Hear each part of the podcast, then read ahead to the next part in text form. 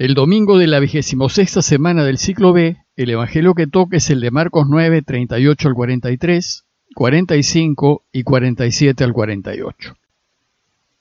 En aquel tiempo dijo Juan a Jesús, Maestro, hemos visto a uno que echaba demonios en tu nombre y se lo hemos querido impedir porque no es de los nuestros.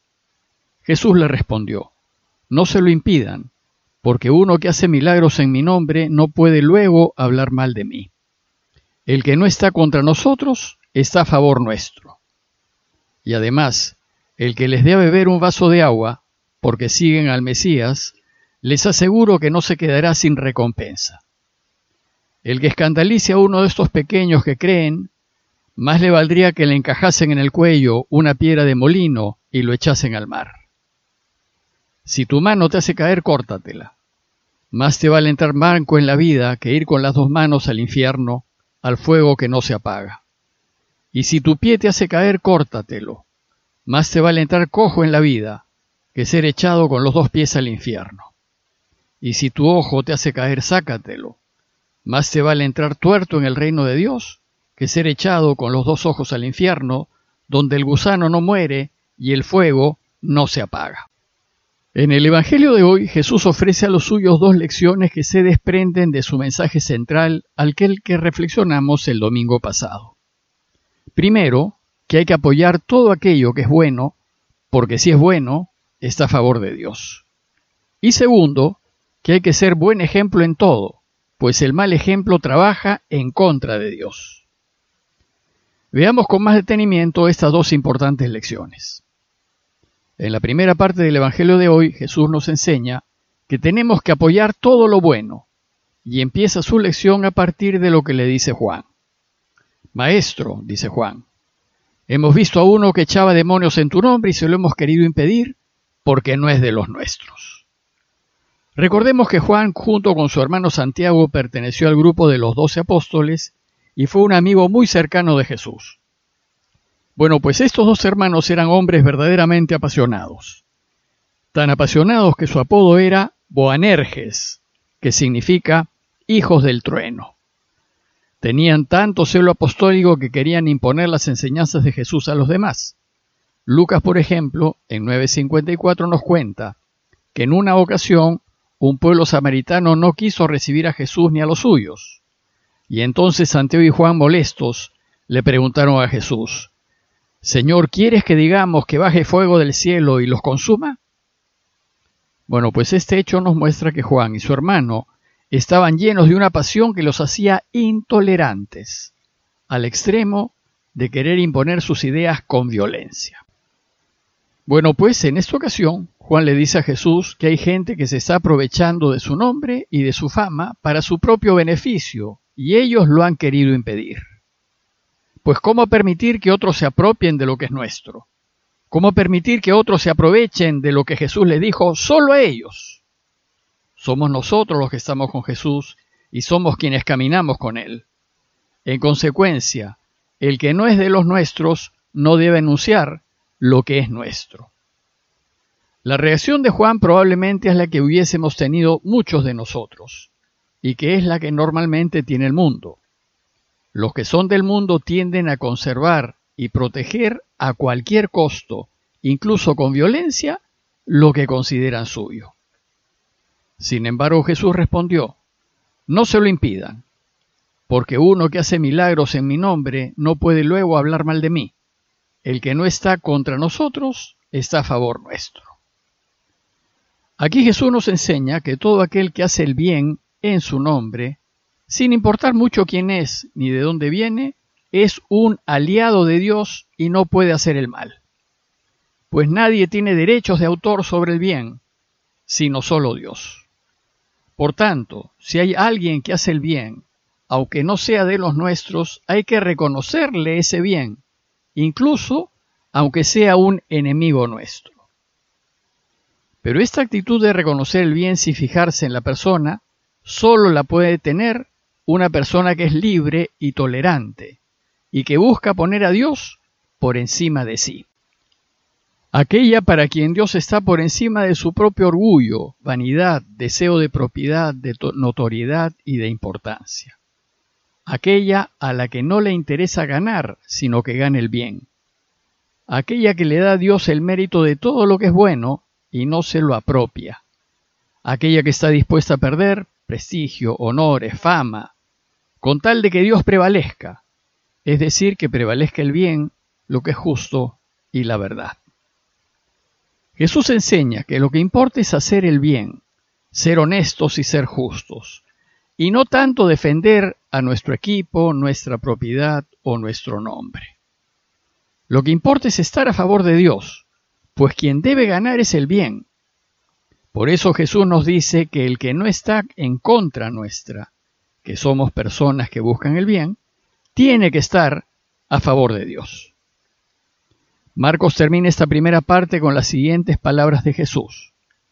El que les dé a beber un vaso de agua porque siguen al Mesías, les aseguro que no se quedará sin recompensa.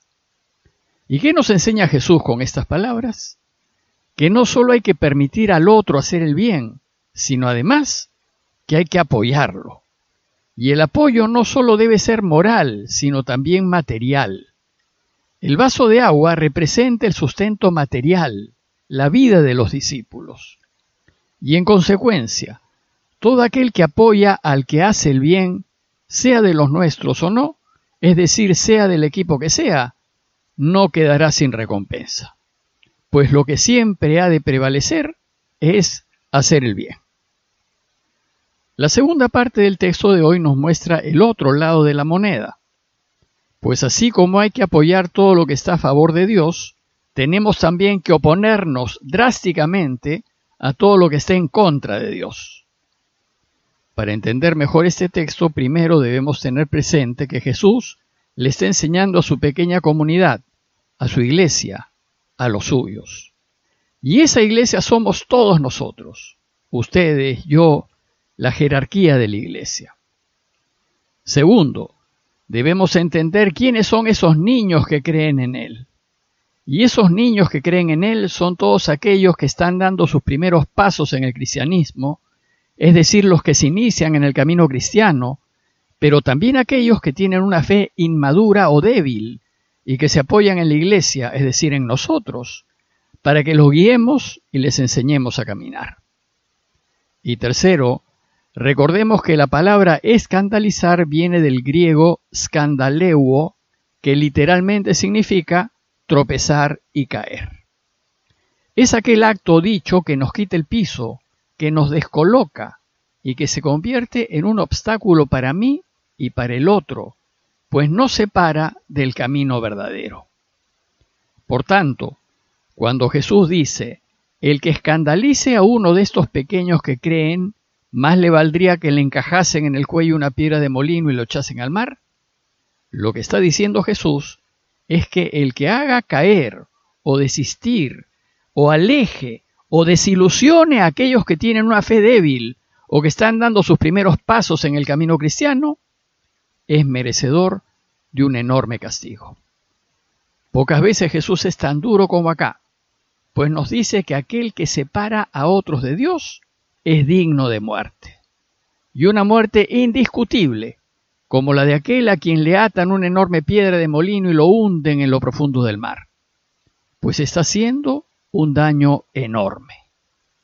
Según Jesús, nunca debemos hacer algo que haga tropezar a otros en su fe, o los decepcione, o los haga dudar, o separar de ella, o los lleve a negar a Dios y a su iglesia. Pues si lo hacemos, nos orientamos a la muerte, y eso hay que evitarlo a toda costa. Y en el escándalo tenemos culpa todos. Desgraciadamente hay algunos de la jerarquía de la iglesia quienes por su mal ejemplo, sus ansias de poder y de dinero, y sus actos inmorales, tanto sexuales como financieros, están escandalizando a muchos, haciendo mucho daño al resto de la iglesia y haciendo que muchos se alejen de Dios. Pero también tenemos culpa todos aquellos que nos decimos cristianos, pero que no actuamos como cristianos. Pues somos egoístas, buscamos solo nuestro propio bienestar y el bienestar de los que queremos, y no nos interesan los demás ni perdonamos ni ayudamos. Y entonces, Debido a nuestro pobre testimonio, muchos no solo no se acercan a Dios, sino que se apartan de Él. Jesús nos enseña que es mucho mejor perder lo que más queremos que alejar a otros de Dios y de su iglesia. Y nos dice, si tu mano te hace caer, objeto de escándalo, córtatela. Más te vale entrar manco en la vida que ir con las dos manos al infierno, al fuego que no se apaga. Y si tu pie te hace caer, escandaliza, córtatelo. Más te vale entrar cojo en la vida que ser echado con los dos pies al infierno. Y si tu ojo te hace caer, sácatelo. Más te vale entrar tuerto en el reino de Dios que ser echado con los dos ojos al infierno, donde el gusano no muere y el fuego no se apaga. Aquí la mano, el pie o el ojo representan aquello que más queremos, lo que nos es más cercano, lo que no queremos perder. Y nos enseña que si lo que hacemos o decimos nos separa y separa a otros de Dios, hay que evitarlo a toda costa y a cualquier precio, pues nos lleva irremediablemente a la muerte. Pues de lo que se trata es de vivir y de entrar en la vida y de participar del reino de Dios. Por tanto, hay que evitar a toda costa todo aquello que nos separe de este fin aunque ello signifique perder lo que consideramos muy valioso y preciado, es decir, aunque perdamos familia, amigos, bienes, honores, poder. Y debemos poner todos los medios a nuestro alcance para evitar separarnos y evitar separar a otros de Dios. En conclusión, en el texto de hoy, Jesús nos ha enseñado acerca de lo que nos acerca a Dios y de lo que nos aleja de Él. Todo lo bueno que hagamos o digamos y que nos lleva y lleva a otros a Dios, hay que apoyarlo. Y todo lo que nos aleja o aleja a otros de Dios, hay que evitarlo a toda costa y a cualquier precio, si es que queremos vivir y ser felices. Pidámosle a Dios que nos ayude a vivir una vida consecuente para ser testigos de su camino y que en nada de lo que digamos o hagamos demos mal ejemplo a los demás. Parroquia de Fátima, Miraflores, Lima.